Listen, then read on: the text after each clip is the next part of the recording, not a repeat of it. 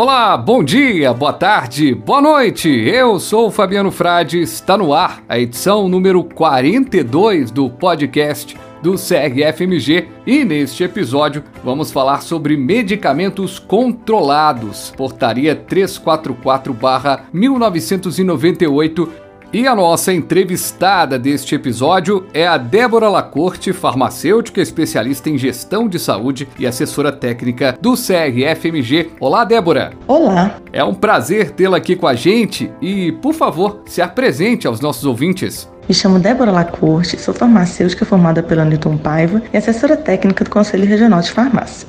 Para a gente começar, Débora, o que são os medicamentos controlados? Medicamentos controlados são aqueles que possuem substâncias que podem causar dependência física e ou psíquica, sendo classificados pela Organização Mundial da Saúde. A Portaria 344-1998 regulamenta e controla de uma forma geral a prescrição e a dispensação de medicamentos controlados. Como está a vigência nesse momento de pandemia de coronavírus e quais foram as últimas atualizações? Está presente na Portaria 344 listas que determinam quais substâncias precisam dessa regulamentação e a responsabilidade da Anvisa realizar a atualização frequente com inclusão, retirada, troca de substâncias para controle ou não.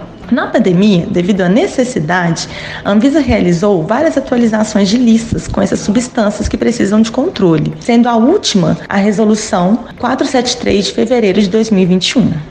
Débora, em relação ao prazo de validade das prescrições e as quantidades de medicamentos que podem ser prescritos, qual é a resolução da Anvisa que redefiniu esse procedimento? Devido à pandemia, a Anvisa viu a necessidade de redefinir alguns procedimentos na regulação dos medicamentos controlados e, para isso, sancionou a resolução 357 de 2020, que estende o prazo, o prazo das quantidades máximas dos medicamentos que podem ser dispensados. Basicamente, ela estipulou o prazo para 90 dias, o que anteriormente na portaria 344 ela citava o prazo máximo para 60 dias. No entanto, a 357 ela não alterou a prescrição da notificação e até mesmo a validade da receita. O que quer dizer?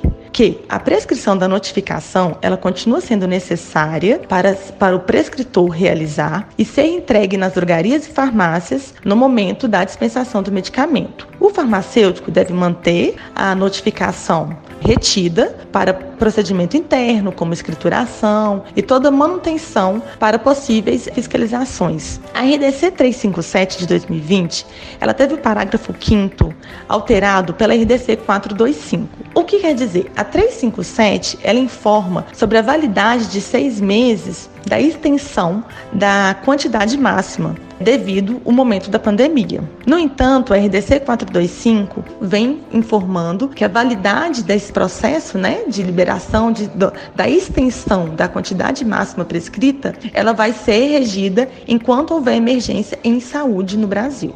Como está a situação dos medicamentos controlados prescritos em outros estados? São aceitas nas drogarias e farmácias de Minas Gerais? Qual deve ser o procedimento do farmacêutico? De acordo com a Lei Federal 13.732 de 2018, as prescrições têm validade em todo o território nacional, podendo ser aceitas nas drogarias e farmácias do estado de Minas. Segundo a Portaria 344, é necessário o farmacêutico apresentar no prazo máximo de 72 horas aviso local aquelas prescrições que não foram emitidas dentro do nosso estado. No entanto, isso basicamente é um processo legal e é necessário que o farmacêutico entre em contato com a sua local para verificar qual é a orientação que a vigilância vai informar. Por quê? Algumas vigilâncias sanitárias, elas vão solicitar que o farmacêutico leve em um prazo máximo de um mês ou até de uma semana para verificar de acordo com aquela demanda.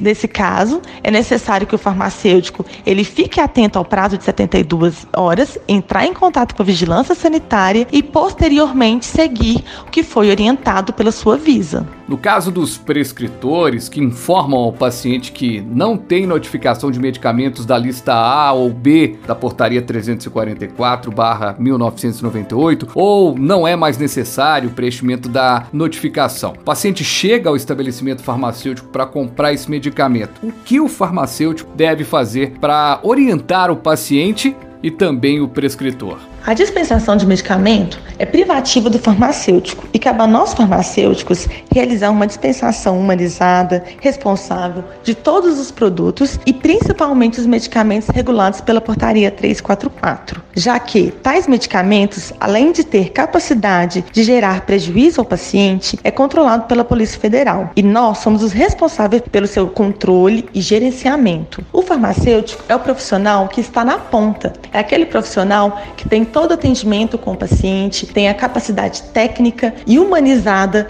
tirar as dúvidas do, do, do, paciente e, assim, ser responsável por todas as suas ações. Quanto à apresentação de prescrição de medicamentos controlados por médicos veterinários ou odontólogos na drogaria, é possível a dispensação? A prescrição de medicamentos controlados por profissionais odontológicos e médicos veterinários não é proibitiva, de acordo com a Portaria 344 de 98. No entanto, ela regulamenta que é necessário que a prescrição seja de acordo com a sua prática clínica e a sua atividade, de acordo com o profissional. O que isso quer dizer? Que esses profissionais, eles não podem prescrever medicamentos como anabolizantes, medicamentos antidepressivos, para tratamento de Parkinson, até mesmo Alzheimer. Para medicamentos odontológicos, os medicamentos mais comuns são anti-inflamatórios, analgésicos e até mesmo medicamentos sedativos, como para pré e pós-atendimento. Débora, qual deve ser o foco do farmacêutico nesta situação? É necessário que o farmacêutico, no momento da dispensação, ele faça uma análise clínica da receita e verifique se realmente aqueles medicamentos em que esse, esse tipo de profissional realizou pode ser dispensado. Cabe ao farmacêutico avaliar e, caso tenha alguma dúvida, entrar em contato com esse prescritor e fazer toda essa análise e perguntar, ter a sua atuação clínica de realmente se responsabilizar pelaquela dispensação dispensação. Caso o farmacêutico ainda não fique seguro dessa dispensação, ele faça um relato justificando a sua negação na dispensação desses medicamentos e dentro disso encaminhar para o prescritor e ele fazer toda essa análise. É necessário que dependendo do tipo de medicamento, o prescritor ele coloque o CID e até mesmo o diagnóstico para que o farmacêutico ele esteja apto e consciente para essa liberação de medicamento. Débora, muito obrigado pela sua participação aqui com a gente. Até uma próxima. Agradeço o CRF pelo convite e estou à disposição para quaisquer dúvidas. Muito obrigada.